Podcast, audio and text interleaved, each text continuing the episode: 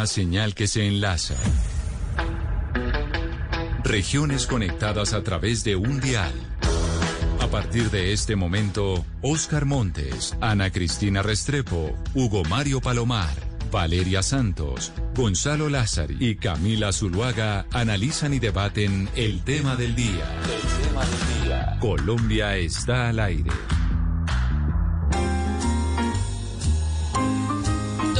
Día, 17 minutos. Seguimos conectados con ustedes aquí en Mañanas Blue. Un saludo especial a quienes se conectan hasta ahora a través de nuestro Facebook Live en la página de Blue Radio Colombia y también a nuestros televidentes en Noticias Caracol ahora que están conectados con nosotros todas las noches. Hoy tenemos como invitada especial a la ministra de Industria, Comercio y Turismo, a la doctora Jimena Lombana. Y la recibimos, eh, ministra Lombana, con música de Navidad porque muchas de las cosas que vamos a hablar eh, con usted sobre lo que está pasando con el comercio a nivel mundial, pues podrían tener una afectación a la época de Navidad, que aquí en la mesa de trabajo mis compañeros ya están metidos en ella. Bienvenida y gracias por acompañarnos. Gracias Camila, muy buenas tardes para todos y mucho gusto. Mire, ministra, Estamos hablando de la Navidad y empezamos a preguntarnos entre nosotros sobre el tema de la compra de los juguetes, de la compra de las eh, guirnaldas y de todas estas cosas que en pues gran medida vienen a Colombia importadas desde la China. Nosotros y ustedes en el gobierno nacional tienen ya más o menos eh, calculado el impacto que pueda tener la crisis que está viviendo en cierta medida ese país que produce muchas de las cosas que nosotros consumimos en Navidad. Pues sí, el tema de la escasez no solo de materia de materias primas, sino de estos bienes de consumo como eh, consolas, eh, televisores, teléfonos celulares, juguetes, pues es un tema absolutamente mundial y es una crisis a la que estamos enfrentados hoy precisamente que estuvimos reunidos con las plataformas tecnológicas y con las eh, eh, con todas las eh, grandes superficies y con Penalco para la preparación de nuestros tres días sin IVA, pues es un tema que se planteó en donde es posible que haya algunos problemas de inventario y que los primeros dos días eh, sin IVA pues haya una gran compra de estos bienes eh, y pues creemos que, puede haber algunos problemas de, inventario como, como les mencionaba. Esperemos que no sea así. Nosotros lo que estamos viendo y lo que nos informan las grandes superficies es que se han asignado unos cupos por países de estos grandes productores y particularmente desde China y esperemos que podamos satisfacer pues, las necesidades de los consumidores. Toda la, cadena logística y la cadena de distribución a nivel mundial está afectada, no es un tema solamente de Colombia, todos lo sabemos, eh, las circunstancias de la pandemia pues afectaron la producción y la productividad a nivel mundial y pues eh, tenemos que aceptar esta realidad y esperamos que pues que se afecte a los consumidores de la menor forma posible. Pero ministra Lombana, entonces los colombianos, sabiendo que este no es un tema exclusivo de nuestro país, que esto es a nivel mundial, que hay escasez de productos. Esto está pasando en estos momentos. Pero eso significa entonces que qué tanto vamos a tener que preparar nuestros bolsillos. Eso implica que estamos, por temas de oferta y demanda, viendo aumento en los precios eh, de todos los productos y qué tanto. Sí, efectivamente hemos visto a nivel mundial un aumento de los precios de los productos, productos básicos, productos de consumo, eh, pero nuevamente es un tema inflacionario a nivel mundial. Nosotros pues hemos tomado unas medidas, particularmente pues el Banco de la República ha tomado las medidas necesarias con el aumento de la tasa de interés para contrarrestar este mecanismo de, inflación y nosotros desde el Ministerio de Comercio, Industria y Turismo pues hemos tomado unas medidas más allá del tema del consumo y de de esta coyuntura, digamos, de final de año, es un tema para nuestro sector industrial y son medidas que hemos tomado arancelarias de disminución de aranceles en casi 3.800 subpartidas, es decir, productos, pero son bien materias primas y bienes de capital para facilitar la producción nacional y para facilitar a nuestro sector industrial eh, toda esta, esta producción. Entonces, son medidas que hemos adoptado eh, nuevamente para incentivar la, la industria. Vimos que los países con una capacidad de respuesta de la industria nacional fueron los que mejor se comportaron durante la pandemia y por eso establecimos estas medidas a partir de las decisiones del Comité AAA, eh, que es el, encargado de, hacer las recomendaciones sobre estas disminuciones arancelarias y creemos que esto va a beneficiar al sector industrial nacional.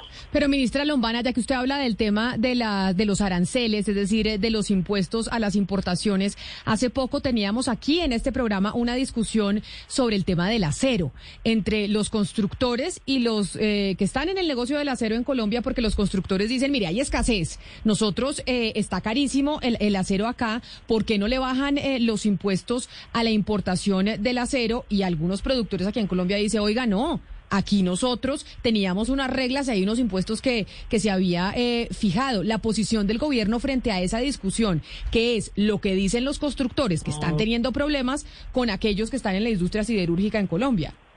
Efectivamente es una, es una, digamos, discusión legítima que se da entre dos sectores muy importantes. La ley permite que un sector productivo solicite la reducción de aranceles, eh, pues teniendo en cuenta diferentes argumentos. En este caso, el sector constructor, constructor Camacol específicamente solicitó una reducción de aranceles al 0% para el acero.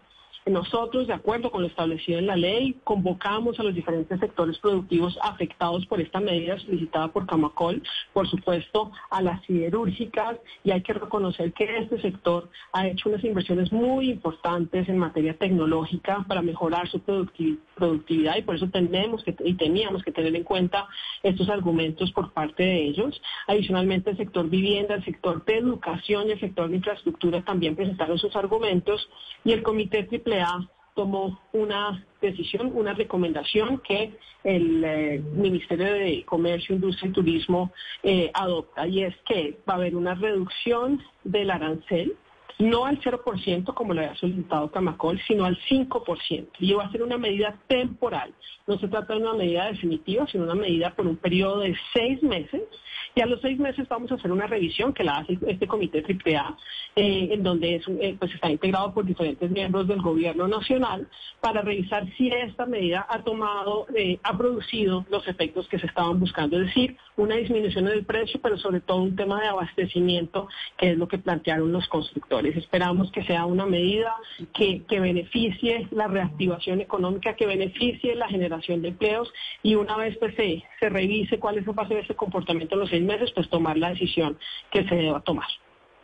Ya, ministra, y usted que nos habla de esta cadena de suministro que se ha visto tan afectada por cuenta de esa disrupción, ¿en cuánto se han disminuido las importaciones en Colombia y eso cómo está afectando a estas industrias que dependen de esos productos importados?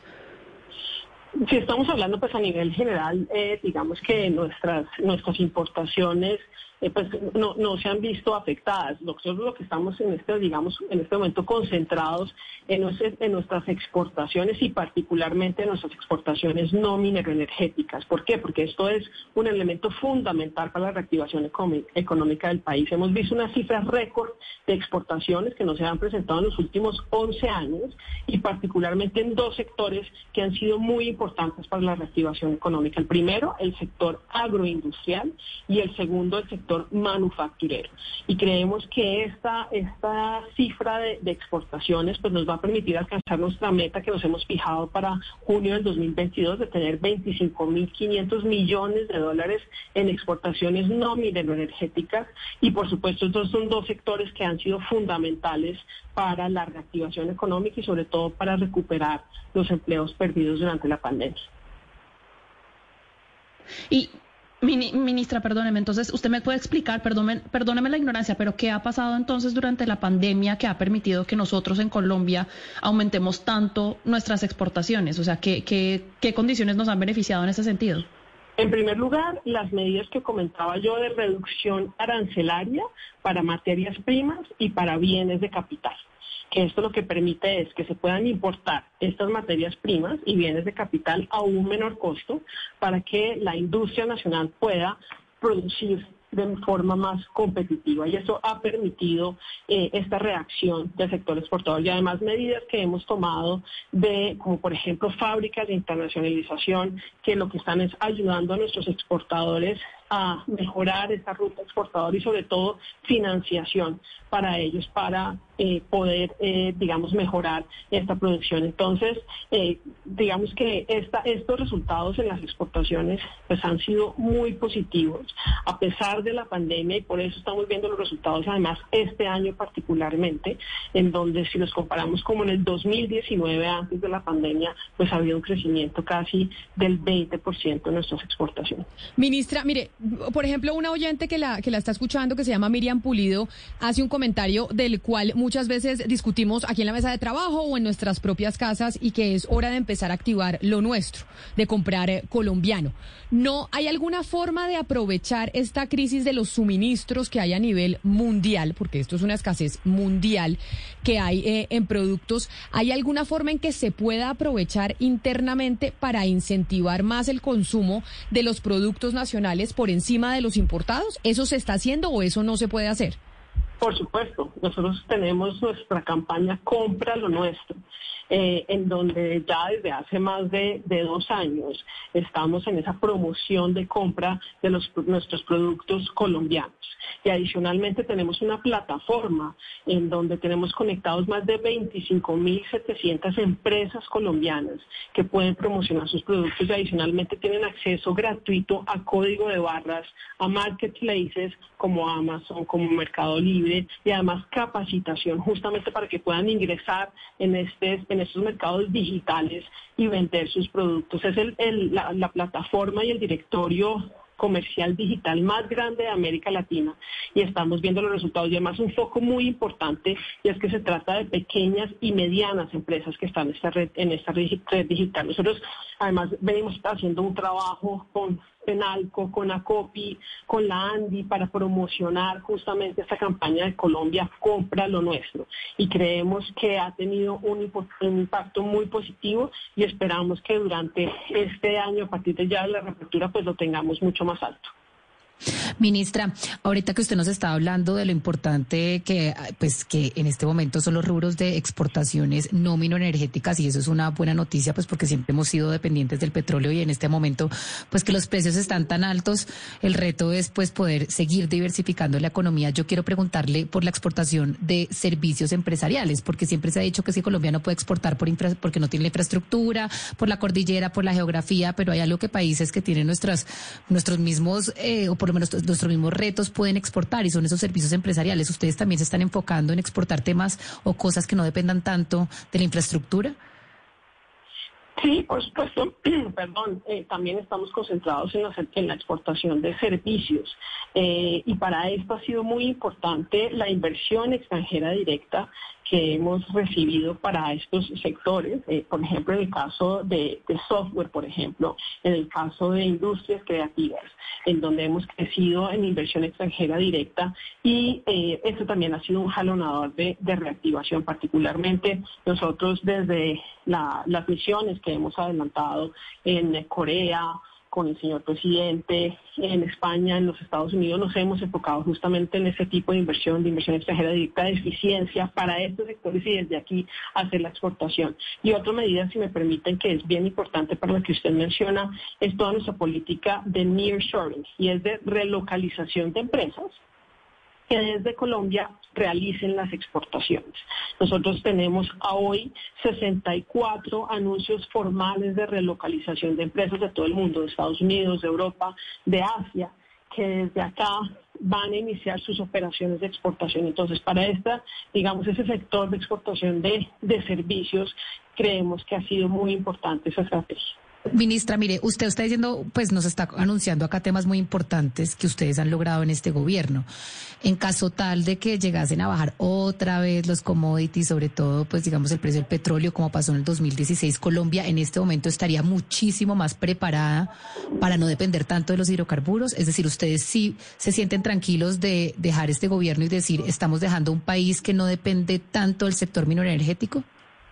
Por supuesto, todavía quedan enormes retos en este aspecto, pero creemos que sí hemos dado, eh, hemos tenido avance en, esta diversificación de nuestra oferta exportadora. Y como les mencionaba, por sectores tan específicos pues, como son el agroindustrial y el sector manufacturero. Creemos que, el impacto que ha tenido el crecimiento de esas exportaciones en esos sectores, pues nos hacen, digamos, tener, ser más, más, eh, tener una mejor respuesta cuando el evento en que bajen estos precios supuesto, como les decía, tenemos todavía grandes desafíos en esta diversificación de nuestra oferta exportadora, pero creo que vamos por, un buen camino y vamos a alcanzar esa meta de exportaciones no energéticas nuevamente de 25.000 500 millones de dólares para el año entrante. Ministro, usted nos acaba de explicar en una de sus respuestas la estrategia del nearshoring, como se dice en inglés, que estamos aplicando en Colombia, que lo que quiere decir es empresas que antes estaban, por ejemplo, en China, en Asia, en Europa, en Estados Unidos, se vienen acá para Colombia para tener su hub en nuestro territorio. Esas empresas que se han venido a Colombia, principalmente, ¿en dónde se han instalado y qué tanto empleo han generado? Sí, tenemos eh, instalaciones, que eso es un punto muy importante, en 22 departamentos. No se han concentrado, digamos, en las grandes capitales. En segundo lugar, en sectores igualmente eh, diversos, en BPO, en tecnología, en energías renovables, que ha habido grandes eh, inversiones y relocalizaciones para esto. Eh, y creemos eh, nuevamente que esa, esa diversificación es bien importante. Ahora, la, en, medición de generación de empleos, digamos, de, de las inversiones que han llegado desde Europa, este año y durante los dos años siguientes va a haber, eh, digamos, dentro de los cálculos que ha hecho ProColombia conjuntamente con el Ministerio, aproximadamente una creación de 5.000 empleos de estas inversiones que vienen de Europa y de parte de los Estados Unidos que tenemos relocalización, que revisábamos estas cifras el domingo pasado que tuvimos reunión con diferentes senadores y representantes de los Estados Unidos analizando estas cifras de lo que ahora denominan Camila friendshoring, no tanto nearshoring, sino que son nuestros aliados comerciales y nuestros aliados políticos en el mundo haciendo esta relocalización. Pues 27 empresas eh, americanas que también se están relocalizando y esperamos también una creación de, de empleos entre 4.000 y 5.000 empleos durante los próximos dos años. Entonces creo que son eh, noticias positivas para nuestra economía. No, pues sin lugar a dudas, pero ministra, ¿nosotros qué beneficios le damos a esas empresas? O sea, o sea, esa inversión extranjera, esas empresas que vienen a ubicarse en diferentes departamentos de nuestro territorio para contratar gente, para empezar a operar desde acá, ¿tienen algún eh, beneficio tributario o por qué ellos prefieren estar en Colombia a estar en Estados Unidos, por ejemplo? Sí, nosotros tenemos varios beneficios, además están sectorizados. Un primero un gran paquete de beneficios, un régimen que tenemos es el régimen de mega inversiones. ¿En qué consiste este régimen? En, aquellas empresas que realicen inversiones que estén en un rango entre los 250 millones de dólares y los 300 millones de dólares y que generen más de 400 empleos, tienen un beneficio en su impuesto de renta que no, no se aplica la tarifa del 35%, sino que tienen un 27% de impuesto de renta. Adicionalmente, no tienen impuesto a los dividendos y tampoco tienen impuesto al patrimonio. Y tienen un régimen acelerado de depreciación de sus bienes de capital. Y automáticamente tienen un contrato de estabilidad jurídica. Este ha sido un régimen que ha sido muy atractivo y que esperamos sigan aplicando muchos más inversionistas a eso. Además, adicionalmente tenemos un régimen especial en energías renovables, un régimen en especial también de beneficios tributarios en manufactura y en industrias creativas. Y creemos que, ha habido una respuesta positiva teniendo en cuenta estos, estos beneficios y estas exenciones tributarias. Esta política de atracción de inversión extranjera viene de hace muchos años en Colombia. Eh, no ha sido exclusiva de este gobierno, por supuesto. Hemos hecho un enfoque puntual y específico en esa política de relocalización, pero digamos que el mundo reconoce esos esfuerzos que ha hecho Colombia durante años para la promoción de la inversión extranjera. Y además un sector que se me olvidó, si me permiten, es el sector del turismo, donde tenemos también un régimen de beneficios de exenciones tributarias con la ley de turismo que, se promulgó el año pasado y con la ley de inversión social, en donde establecemos unas exenciones específicas en, en el impuesto de renta para nuevos hoteles que se realicen o remodelaciones de hoteles, el impuesto del IVA para todos los operadores turísticos, Impoconsumo, que está vigente al 0% hasta diciembre de este año. Entonces, en fin, es todo un paquete de, mecanismos de, de exenciones y beneficios tributarios y de atracción de inversión extranjera directa de eficiencia, que es la que genera empleos en nuestro país. Ministra, el e-commerce ha cambiado el planeta sin duda alguna, gracias sobre todo a la pandemia. ¿Usted no cree que es un error cerrar el mercado y la economía con la frase compra local, cuando al contrario las economías en todo el planeta se están abriendo en búsqueda del beneficio final del consumidor por mejores precios, precisamente a través del e-commerce y además tomando en cuenta que el sector logístico también genera muchos, muchos empleos? Por supuesto, no, para nada, no se trata de una contradicción, al contrario, donde los mecanismos están abiertos, los consumidores que quieran acceder al e-commerce y a, los, eh, digamos, bienes producidos en el exterior lo pueden hacer. Tenemos un régimen nosotros de minimis, que llamamos, de exenciones tributarias eh, arancelarias y de IVA para ese paqueteo, en donde todos hemos visto quienes hacen las compras por Amazon tienen ese beneficio eh, tributario, pero adicionalmente tenemos ese incentivo de comprar lo nuestro. Cuando son productos además diferenciados, productos de nuestras micro, pequeñas y medianas empresas para ese consumo local, pues no, hay una contradicción en estos dos focos. Los, consumidores en Colombia pueden escoger eh, y por supuesto en la medida en que puedan escoger un producto colombiano, un producto exterior y puedan preferir el, producto colombiano, pues por supuesto lo, pueden hacer. Ministra, eh, aquí no hay eh, restricciones.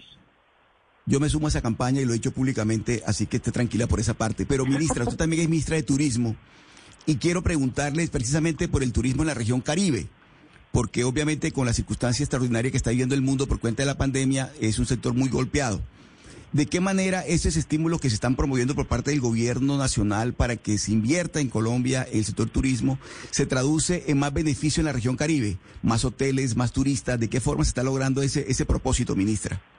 Sí, por supuesto. Se trata de, eh, inversiones directas en hotelería eh, nuevamente bajo la sombrilla de estos beneficios tributarios y de exenciones. Eh, y además hemos visto los resultados de la ocupación hotelera en la región Caribe, que siempre ha sido pues líder en Colombia nuestro turismo de sol y playa, aunque también tenemos toda nuestra política de turismo de naturaleza, de turismo sostenible, de turismo cultural, de turismo gastronómico, pero pues la región Caribe afortunadamente ha sido un gran eh, operante del producto de sol y playa. Entonces tenemos estas inversiones que además, por ejemplo, en La Guajira vamos a tener una gran noticia de un megaproyecto turístico de inversión de parte de República Dominicana. Pero todo lo que estamos viendo el comportamiento en Cartagena, en Santa Marta, pues ha sido muy importante, y particularmente en San Andrés, que tenemos unos niveles de ocupación de casi del 90% y que en esta semana de receso también ha sido muy importante. Y otro tema, si me permiten, que tenemos que acompañar, además de ese régimen de, beneficios y extensiones, es el tema de la formalidad, la formalidad en el sector hotelero. Nosotros estamos haciendo brigadas de sensibilización particularmente en esta zona eh, caribe, con la policía de turismo, eh, con nuestro viceministerio de turismo y con las alcaldías para que haya una formalización de los servicios turísticos. Eh, y, esto acompañado pues, de todo nuestro tema de bioseguridad. También la región Caribe ha sido líder en nuestro sello check-in bioseguro, con más de eh, creo que son 120 operadores turísticos en la región Caribe que han accedido a este, a este sello check-in y poder brindar seguridad a los diferentes turistas nacionales y extranjeros. Ministra Lombana, el presidente Duque eh, tiene, pues se ha mostrado internacionalmente, se está mostrando como un eh, presidente verde, como muy interesado por el medio ambiente, pero a la vez uno empieza a oír en la campaña política que se empieza a anunciar ese, eh, pues la promoción del turismo, del turismo como una de las líneas principales en, en la economía nacional cómo pueden convivir los dos sectores eh, sin que, es decir, cómo proteger para que no se esté abriendo el paso a la depredación y sin incrementar mucho la huella. ¿Qué están haciendo para eso, para, incrementar la protección? Sí, nuestra, pues nuestra respuesta es nuestra política de turismo sostenible. Eh, esa, política fue lanzada este año, eh, en donde justamente muestra este compromiso del gobierno nacional y además eh, el gobierno nacional con ese foco en el turismo como gran generador de empleo, gran generador de, de ingresos y particularmente empleo para jóvenes, porque es un sector que emplea muchos jóvenes entre 18 y 28 años. Entonces, combinar esto con la sostenibilidad del turismo, porque la única forma de nosotros ser competitivos en Colombia frente a otros países que han, llevan años en esta, digamos, en esta eh, promoción de, destino turístico es la sostenibilidad. Nosotros con esa biodiversidad y con esa riqueza natural que tenemos, solo podemos promocionar ese turismo de una manera sostenible. Y es lo que estamos enfocados en este momento con las diferentes regiones, con la división que hemos hecho de macro regiones turísticas para trabajar con los operadores, con las autoridades locales y por supuesto con los turistas nacionales y extranjeros para concentrarnos en esa sostenibilidad. Es la única forma, por ejemplo, de tener eh, turismo en los parques naturales, la única forma de tener turismo en, en nuestras eh, regiones culturales. Por ejemplo, San Agustín, Chiribiquete, que ha sido declarado patrimonio de la humanidad por parte de la UNESCO. Entonces, nos va a hacer más competitivos a nosotros como destino turístico esta sostenibilidad de la promoción del turismo en Colombia. Ministra, mire, le voy a poner otra vez la canción de Navidad porque todo lo que estamos hablando pues se va a volver mucho más notorio en esa época de Navidad, no solo el tema del turismo, el tema de las compras eh, de los juguetes y algo de lo que no hemos hablado, ministra, de la comida. Y es que la comida, pues ya estamos viendo los impactos que estamos teniendo en los precios de la misma. Y ahora que empieza Navidad, pues nosotros los colombianos comemos más en Navidad. Todos nos engordamos eh, en esa época. ¿Qué va a pasar con los precios de los alimentos para, para, para, esa época navideña? ¿Qué se está haciendo desde el gobierno nacional para eso? Porque de, de muchos productos también son importados. Sí, nosotros, pues, el Ministerio de Comercio, Industria y Turismo, eh, pues, eh, eh, se articula de manera permanente con el Ministerio de Agricultura, eh, en, diferentes temas. Eh, y por supuesto, pues ese seguimiento lo hace el Ministerio de Agricultura, cómo es ese comportamiento, digamos, de la canasta básica. Sí, yo, lo, yo, sé, yo, sé que eso, yo sé que eso es de agricultura, pero por ejemplo, ayer hablábamos con uno de los representantes de los gremios del PAN y le preguntábamos, oiga, ¿por qué el pan está caro? Y dice, pues básicamente porque el dólar está elevado. Entonces, y toda una cantidad de productos nosotros los importamos. Y mientras esos productos importados estén caros, pues nosotros vamos a tener que cobrar más por el pan. Y así sucesivamente con otros, eh, con otros productos alimenticios, no solo aquellos que, que producimos nosotros internamente en Colombia. Y por eso la preocupación de mucha gente para Navidad, porque es que en Navidad compramos más comida pero volvemos a lo mismo. Digamos que nosotros desde el Ministerio, ¿qué medidas tomamos? Es el tema de las medidas arancelarias respecto de materias primas para la producción nacional, ya que hay un elemento que tenemos que tener en cuenta, Camila, si me lo permite, y es los registros de producción nacional que tenemos en Colombia. Nosotros también tenemos que proteger nuestra industria y desde el Ministerio de Comercio siempre tenemos que tomar medidas que busquen un equilibrio y que busquen un balance entre los diferentes sectores productivos. Entonces, por supuesto, el tema de inflacionario eh, es un tema fundamental, además que afecta a las clases más vulnerables eh, y por eso tomamos esas medidas arancelarias de reducción de materias primas para producción nacional, pero tampoco podemos descuidar nuestras industrias nacionales. Entonces, por eso tenemos que buscar ese balance de manera permanente. Ministra, Colombia hace parte del grupo de países, me parece que son más de 180 que se unió a esta idea de, tener una tasa mundial eh, sobre el impuesto a las empresas, que es del 15%. Pero usted me va a corregir, en este momento hay empresas que por diferentes razones pagan menos. Por ejemplo, hay beneficios al sector hotelero, hay beneficios al sector minero. Eh, yo sé que eso también le corresponde al Ministerio de Hacienda, pero ¿qué va a pasar, ministra?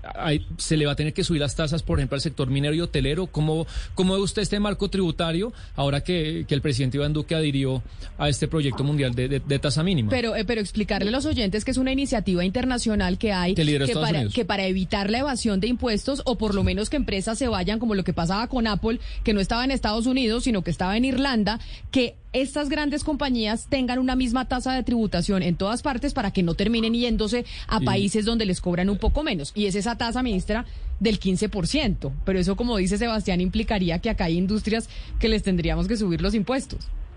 Claro, ustedes saben que eh, pues con nuestra ley de inversión social eh, se unificó esa tasa eh, de renta, se estableció esa tasa de renta en el 35%. Sin embargo, hay un elemento muy importante que hay que destacar y es el régimen simple de tributación que fue adoptado eh, el año pasado y que con la ley de inversión social se incluyó en ese régimen simple a empresas que tengan ingresos por debajo de los 3 mil millones de pesos anuales. Entonces aquí hay un beneficio adicional para micro, pequeñas y medianas empresas en Colombia para que puedan tener un régimen mucho más beneficioso de renta. Ahora, lo que usted menciona es un régimen, digamos, eh, una propuesta internacional que se plantea, eh, que nosotros, por supuesto, para ser más competitivos, pues estamos dentro de este ejercicio internacional de revisión del impuesto de renta, pero pues pensamos que, que por el momento no tenemos un margen y creo que los países en este momento no tienen un margen después de la pandemia para la reducción de esos impuestos de renta. La única forma de nosotros poder garantizar todos esos proyectos de inversión social y ese gasto social en donde el presidente Duque ha fijado su atención para promoción de empleo para jóvenes, los, los más golpeados durante la pandemia, para promoción de empleo de las mujeres también, los más golpeados de la pandemia y para este gasto que tenemos que hacer de ingresos solidarios para las clases más vulnerables en Colombia, pues la única forma es a través de impuestos. Y esto no ha sido solamente en Colombia, que nosotros hemos sido pioneros en, eh, hacer una reforma tributaria para poder garantizar este gasto social. Pero que digamos que la mayoría de países están en la misma situación. En estos Estados Unidos se han visto los paquetes que se han aprobado por parte del Congreso de los Estados Unidos para poder financiar estos gastos. Y creemos que por el momento en eso es que nos claro, ministra, de, acuerdo. Y, la, digamos, la tasa de renta de Colombia está muy lejos de ese promedio mundial, pero la pregunta que yo le quería hacer es, hay unos sectores muy puntuales que en Colombia pagan menos del 15. ¿Qué va a pasar ya cuando Colombia entre a este pacto mundial? ¿Se le tendrá que subir los impuestos entonces a esos sectores que pagan menos del 15? Por el momento estamos concentrados, como les decía, en nuestra atracción de inversión extranjera y por eso tenemos estos regímenes diferenciales para estos sectores, sectores fundamentales para nuestra economía, sectores como energías renovables, que ustedes han visto los compromisos del presidente Duque en este aspecto. Entonces, por el momento tenemos que mantener esos beneficios para la promoción de nuestro país como destino de inversión extranjera directa y así lo vamos a hacer. Además, esto hace parte de la seguridad jurídica que debemos ofrecer a nuestros inversionistas por el momento. Claro, ministra, hablemos de las relaciones comerciales con Venezuela. Eh, usted sabrá que en el pasado muchos empresarios de Colombia dependían de ese comercio con el vecino país. Y la semana pasada el presidente Maduro salió a invitar a los inversionistas colombianos. Y pues parece que eso no le sonó mucho al presidente Duque. ¿En qué va eso? Pues el presidente Duque ha sido muy claro en donde estos anuncios eh, por parte de Venezuela eh, se analizan de manera eh, prudente por parte del gobierno nacional y por supuesto nosotros pensamos con nuestros sectores productivos y en nuestro sector exportador. El presidente Duque ha sido muy claro en establecer que esto va a ser un proceso que va a ir paso a paso, eh, porque nosotros tenemos que tomar eh, muchas medidas y tenemos que hacer los suficientes análisis para nuevamente proteger a nuestro sector industrial y a nuestro sector exportador de los riesgos que pueden representar esas exportaciones a Venezuela y de retomar ese comercio. Entonces, por el momento, pues esperamos las instrucciones del señor presidente, eh, de la señora canciller, la señora vicepresidente canciller sobre esta materia, en donde ellos son quienes fijan esas pautas y cómo hacer ese proceso poco a poco. Nosotros desde el Ministerio pues estamos en esa articulación con Migración Colombia, con la DIAN, con el INVIMA, con el ICA, con el Banco de la República, eh, en donde estamos haciendo los análisis correspondientes, pero pues esta decisión corresponde al señor presidente de la República. Ministra, pero cuando se habilite el paso por el puente Simón Bolívar, ¿se va a autorizar automáticamente el transporte de mercancías entre los dos países? como le menciono, eso es un tema que se tiene que ir analizando paso a paso porque son, son una cantidad de medidas y consideraciones que hay que tener en cuenta. Medidas aduaneras, medidas sanitarias, medidas de pago. Eh, y esto no es de la noche a la mañana. Ministra, si bien le entendí, usted nos explicó que Colombia está exportando mucho más, más que en los últimos 11 años, porque los aranceles han bajado y por ende nuestros exportadores han podido importar a menor valor y hacer de sus precios más competitivos en el exterior. También le entendí que para algunas, eh, algunos aranceles se iban a volver a, subir a, sus niveles eh, anteriores a la pandemia, si no estoy mal. Eh, ustedes no, o sea, van a seguir los aranceles no van a volver a subir. No, lo que pasa es que son, los aranceles son medidas que se pueden modificar en cualquier momento y además desde la política pública, pues justamente se hacen estas revisiones dependiendo de las coyunturas económicas del momento. Entonces, esa fue la decisión que se tomó por parte del Comité Triplada, como les digo, en 3.800 partidas, es decir, 3.800 productos. Por lo tanto, dependiendo de las circunstancias, de los cambios internacionales, del comercio internacional y del comportamiento de nuestra industria, pues se hacen estas revisiones periódicas de las medidas arancelarias que son fundamentales para la producción nacional. A eso era lo que me refería. Ministra, este, esta semana, o por lo menos ayer, era el, el Día Internacional eh, de la Niña. Y lo que buscaba ese Día Internacional de la Niña era que una letra no hiciera la diferencia a través de una campaña que venía promoviendo la Fundación Plan, para que las mujeres o las niñas, por el hecho de ser niñas, no sientan que tienen eh, menos oportunidades que, que los hombres.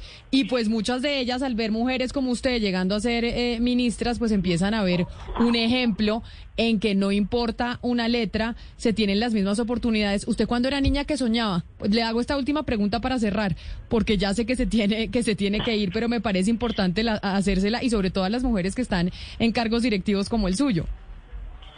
Pues gracias por esa pregunta. Yo afortunadamente conté con la suerte de en mi casa no tener ninguna diferencia entre mis hermanos eh, hombres mayores y yo como mujer en donde nuestra formación académica y nuestra capacidad eh, siempre fue eh, la misma, incluso la mía por encima de la, de la de mis hermanos hombres. Entonces yo fui una afortunada eh, desde mi casa de poder contar con esa educación y sobre todo con ese impulso por parte de mis papás de lograr lo que yo me propusiera y creo que soy una bendecida por eso. Eso no pasa con muchas mujeres y con muchas niñas en nuestro país. y por supuesto yo tengo ese compromiso con las mujeres, con las niñas en Colombia. Si me permiten una cuña, nosotros por la iniciativa de la señora vicepresidente y por la consejera para la equidad de género en la presidencia creamos el Fondo Mujer Fondo Mujer para el Emprendimiento de Mujeres. Eh, y ustedes han visto además la respuesta de las mujeres emprendedoras en Colombia, eh, que ahora ya pues con la apertura de los colegios, las mujeres eh, hemos podido nuevamente retomar esa actividad laboral en, pues en muchos casos, en otros no. Y hay que ayudar a las mujeres para esto. Y por eso este Fondo Mujer para ayudar a las mujeres emprendedoras en Colombia. Pues ministra, qué bueno haberla tenido con nosotros hablando todos estos temas sobre comercio, turismo, importaciones, etcétera, etcétera. Recomendación para Navidad. ¿Usted le recomendaría a mis compañeros de la mesa de trabajo y a los oyentes, hablando del tema de la escasez, comprar los regalos ya? Que tal vez es mejor que comprarlos en diciembre donde va a haber eh, menos cosas. Pues yo les recomiendo que aprovechen los tres días sin IVA y que aprovechen desde el día uno del día sin IVA para poder hacer sus compras navideñas. Eh, están eh, a nivel nacional todos los comerciantes grandes, pequeños y medianos listos para ofrecer sus productos y que nosotros como colombianos, como consumidores, tengamos una respuesta responsable desde el punto de vista de bioseguridad, utilizando y acogiéndonos a todas las medidas de bioseguridad y adicionalmente las compras mediante comercio electrónico y las plataformas. Entonces mi recomendación es que aprovechen los primeros días sin IVA para hacer sus compras navideñas de manera responsable, de manera biosegura y que pues que sea además una contribución para la reactivación económica segura de nuestro país. ¿Cuándo son los días sin IVA? ¿Cuándo, ¿Cuáles son las fechas de esos tres días sin IVA? Ay, Camila, me corchó en este momento. no, yo no sabía, por eso dije, yo voy a anotar para que la ministra me dé la recomendación y ya se las digo, si me permite un segundo. No, no se preocupe, me voy a planear. Hugo Mario. El primero es el 28 de octubre. 28 de octubre. Primero, sí. Primer día sin IVA. En noviembre y el tercero es en diciembre. Noviembre. hubo esta acumulación, pero se los doy para que ustedes puedan hacer una promoción de esos días eh, sin IVA que además estamos listos trabajando con las alcaldes, con, como les digo, con las grandes superficies, con la Policía Nacional, con el Ministerio de Salud para que pues, esto pueda ser eh, un éxito. Y eso es porque es presencial y online, ¿no? Esto eh, el día sin IVA y lo va a aplicar el descuento, es decir, la, la, no tener el impuesto del IVA, tanto si usted compra en línea como si compra presencialmente. Exactamente, además muy importante porque esos días sin IVA se eh, habilitan para las compras de comercio electrónico desde las 12 de la noche hasta las eh, 2, 12, perdón, desde las 12.01 eh, hasta las 12 eh, de la noche. Entonces, el primer día sin IVA, es mm, el 28 de octubre, aquí me, están confirmando, en diciembre es el 3 de diciembre, y el de noviembre, que ya me están diciendo exactamente la fecha de noviembre. 19, me dicen aquí, ministra, 19, de noviembre.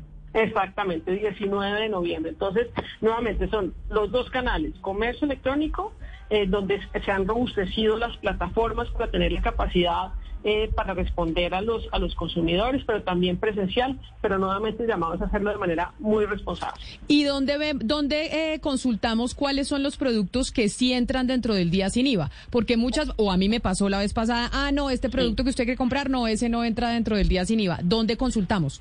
Correcto, página web de la eh, DIAN, página web de FENALCO, página web del Ministerio. Nosotros tenemos un ABC del día sin IVA, eh, en donde tenemos la descripción de los eh, de los productos que se pueden adquirir en el caso de vestuario, que son prendas y vestir y calzado, no superiores a 726 mil pesos, complementos eh, de vestuario, elementos deportivos, juguetes y juegos, electrodomésticos, electrodomésticos, computadores y equipos de comunicaciones que no pueden superar los 2 millones 900 mil pesos. En el caso de elementos, por, eh, elementos deportivos también 2 millones 900 mil pesos y juguetes y juegos no superiores a 363 mil pesos. Esos son los productos que no van a tener el IVA. Les voy a mandar nuestro ABC del día sin IVA para que también puedan hacer la promoción correspondiente. Claro que sí, pues ministra de Industria, Comercio y Turismo, doctora Jimena Lombana, mil gracias por haber estado hoy aquí con nosotros hablando de todos estos temas que nos interesan a los ciudadanos y que nos van a afectar en esta época de Navidad que ya se nos viene. Feliz día. Muchas gracias. Gracias a ustedes por la invitación. Que estén muy bien. Hasta luego. Un saludo, Valeria. Ya vio, ¿no? Entonces aproveche los días sin IVA y empiece usted el 28 de de octubre a comprar si quiere adelantarse a la Navidad. pues es que Mariana tenía toda la razón, Camila. Hay que comprar ya básicamente porque los días sin IVA se van a llevar absolutamente todo. Es decir, porque en este momento, como está, como estamos viendo, pues hay una crisis en, en las cadenas de abastecimiento mundial, por lo cual, pues no va a haber eh, tanta oferta. Entonces, eh, los días sin IVA Colombia se va a llevar absolutamente todo lo que usted va a necesitar comprar para Navidad. Pero a mí me preocupa también, Camila, que si bien ella habla de que hay unos precios eh, inflacionarios y unos problemas en la cadena de abastecimiento mundial que son transitorios, el tema de China es un tema preocupante porque al final China cada vez está, digamos que, eh, o sea, el gobierno está metiéndose mucho más en las empresas privadas, está volviendo mucho más autoritario y ya se sabe que los pronósticos de crecimiento no van a ser igual. Por ende, sí nos va a empezar a afectar la economía. Nosotros somos el segundo socio comercial más importante con China. Entonces creo que esto es un riesgo que tenemos que interiorizar. Claro que tenemos que interiorizar. Podríamos aprovechar, ah, esto sí obviamente es un chiste, pero aprovechar Valeria, en vez de comprar, vamos a comprar en el día sin IVA, hacer alguna manualidad para vender en, en, eh, en Navidad. ¿Por qué no? Si le vendemos a las tías, a los primos, la manualidad que hacemos y que ese sea el regalo de Navidad ante la escasez, ¿qué más? No, y en verdad, un buen regalo también usted es eh, donar a una fundación y usted hacer esa donación a nombre de una persona y uno tampoco llena a la gente de tantas cosas materiales que uno en verdad no necesita. Y Gonzalo me va a regañar, obviamente. Pero yo, yo hice eso un año, yo hice un año. A todo el mundo le regalé tarjeta de la fundación a la que doné y hay gente que lo recibe bien, hay gente que no tanto porque sí esperan que uno les escoja el regalo. Pero bueno. Pero mire, si a su sobrinito le gusta el fútbol, hay unas fundaciones de fútbol. Sí, o sea, hay fundaciones para todo que incentivan el arte, el, eh, bailarinas eh, eh, que, se mueven con el cuerpo. Hay muchas fundaciones, entonces usted puede también volverse creativo y darle a una persona una fundación en algo que a esa persona le guste y creo que es un muy buen regalo. Así es, pues así, después de hablar con la ministra de Comercio, la doctora Jimena Lombana, llegamos al final de esta edición de Mañanas Blue. Vamos a hacer una pausa, pero ustedes no se muevan de sus radios porque sigue la programación de Blue Radio.